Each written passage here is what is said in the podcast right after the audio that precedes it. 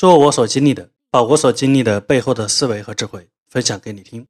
各位亲爱的听众，你好，这里是职场精英俱乐部举办的职场 FM 官方电台，我是俱乐部发起人王树森。今天的这期录音跟你分享一下，今天上午我们去逛动物园的一些反思。在今天上午，我跟朋友一起，我们两家六口人。其中有三个大人，三个小孩一起约定去逛最近的一个动物园。我跟朋友打电话，我说：“你帮忙查一下路线，安排一下中午的食宿。”他说好。然后我们约定在一起，准时出发了。一路上都还比较顺畅，也不是特别的堵车。到了目的地之后，发现排了很长的队要买票。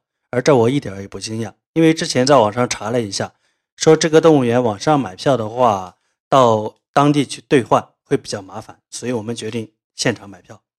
买票的过程中只有一个窗口开放，很偶然的我看到另外一个窗口突然开放了，我非常快速的跑过去。等我买完票很久，排着一条大长龙的队伍，竟然还没有发现又开了一个窗口，所以我能够非常幸运的摆脱了。漫长的排队，在一个新开的窗口，第一个把票买到了手。在进动物园大门之后，我宣布了两个非常重要的规则。我说：第一点，今天不允许抱怨，不管出现任何情况；第二点，出现任何情况，我们只有一个方向，那就是解决问题。所以。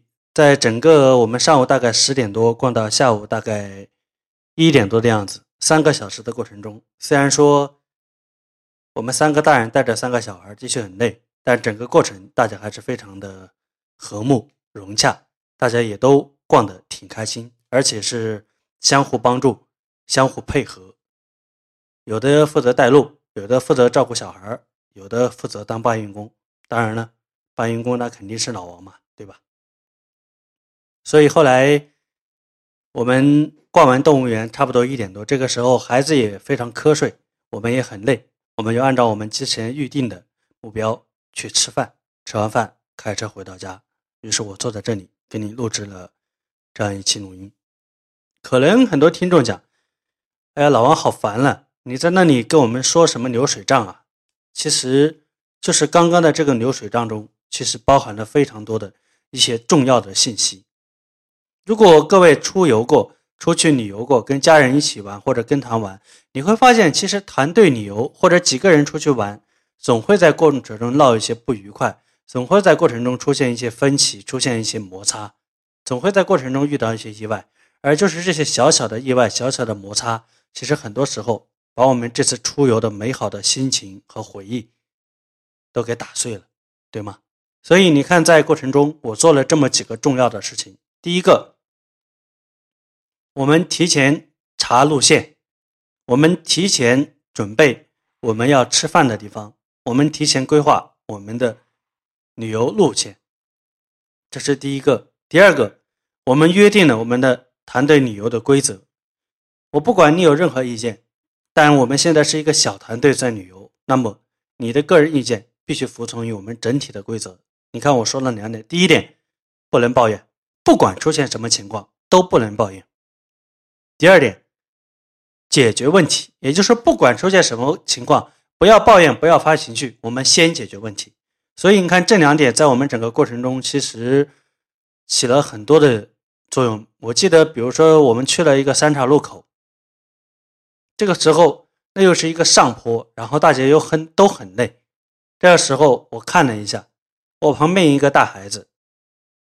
我媳妇儿旁边一个大孩子，我还有两台车，我还背一个包。这个时候我就说：“媳妇儿，你去看一下路，看看前面的路牌。你看，按理说他应该也很累，但是这个时候个人你必须服对服从于我们整个团队团体的小规则。这个时候大家都不会有怨言，然后你的努力和付出呢，大家也看在眼里。那在下一次需要劳累的时候，那别人可能就主动的给顶上去了。”因为是带小孩子出游，所以在这过程中，我们做了很多的预防意外的事情。比如说小孩子中途可能会口渴，要喝水，可能要吃东西，可能会睡着，可能不想走路，可能会打闹，等等等等。所以有的准备水果，有的准备面包，有的准备棒棒糖，有的准备抱毯，有的准备婴儿车，等等等等。所以你看这一路出现的所有的意外，都被我们在悄无声息的过程中给化解了。可能。上午跟我一起去游动物园的两位妈妈，并没有意识到这个过程其实出现了很多的问题，但是又有什么关系呢？我们一开始就做了这么多的事情，我们定了我们这次旅游的规则，所以大家整体上来讲，对于今天上午我们逛动物园，我觉得如果十分的话，大家应该能达到七分到八分的样子。所以今天通过这些录音给大家分享我们逛动物园的这整个过程。我是想跟大家讲，做什么事情，尤其是团队做事情的时候，它是跟一个人去做事情有非常大的区别的。因为团队中会有很多人，会有不同的想法，会有不同的喜好，所以这个时候提前做好准备工作是非常必要的。同时，制定一个大家一致。举手表决通过的团队游戏规则也是非常重要的，因为团队团队在团队集体行动的时候，集体的利益是高于个人的利益，而很多时候我们团队行动出现冲突，往往就是个人跟团队发生冲突，难道不是吗？在整个今天上午游动物园的过程中，我们还做了另外一件事情，一方面我们顺势去引导和教育孩子。认知这些动物，认知这个世界。比如说遇到湖泊了，我们会问：“哎，小朋友，湖泊英语怎么说啊？”有人就会说 “lake”。哎，遇到了猴子，哎，我们就问：“猴子英语怎么说啊？”可能就是 “monkey”。你看，大家在一边玩的过程中，也一边长了见识，学了东西。另外一方面呢，我们做了相应的摄影，这样子，我们游了一次动物园回来，等大家。哎，孩子可能现在都瞌睡的睡着了。等他醒过来之后，我们可以立刻复习。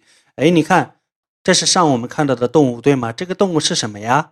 哎，他可能会说是犀牛、大象。哦，犀牛。哦，你看，牛的脚在哪里呀？你看，这是不是加强和强化他的印象呢？那下一次游动物园，可能我们都需要闭嘴，孩子就会告诉你：妈妈，妈妈，你看那是犀牛。妈妈，妈妈，你看那是大象。所以。你看，这就是我们额外做的一些事情，而这些事情其实是来自于哪里呢？来自于我们这次为什么要去游动物园？所以，我们双方的家长其实目的都很明确，带着孩子去认知这些事物，带着孩子去长见识，同时来增强这些孩子之间的感情和友谊。所以，你看，这就是目的决定方式。结果决定方向，对吗？好了，今天的我们上午一起集体去游动物园这个过程，以及中间我们做的一些事情，以及背后我的一些点评，就跟大家分享到这里。我也希望你们能再听几遍，以后你们在出游的时候也能把这些东西学过去。包括说两个人或者两个人以上去逛超市，逛大型的商超，比如说万达呀。摩尔城呢，永旺、梦乐城等等，这些大型的商超其实都可以采用这一样的策略。好了，如果听了录音对你有启发，你可以打赏，可以帮我们转发。如果你是一个已经上班或者已经在打工的人，那么请你持续锁定职场精英俱乐部举办的职场 FM 官方电台，我们以后将为你分享更多。你还可以付费一百块钱来预定老王的新书《个人成长成功赚钱必备手册》，你也可以付费一百块钱来获取老王一五年的三百期电台录音。你还可以付费九十九块钱，成为老王即将出行的天津、青岛为吃货为吃而私奔的这样一个活动的赞助商。作为赞助商，你将可以参与到老王的全程直播。你将可以第一时间获得老王在整个旅游过程中的所思所想，同时你还能获得老王关于这件事情背后的特别的录音。老王的工作微信、工作手机、工作支付宝都为幺八五零七二八九九五三。如果你有需要，请你添加，添加请备注“职场 FM”。好了，我是王树森，这里是职场精英俱乐部举办的职场 FM 官方电台。我们下一期节目再见。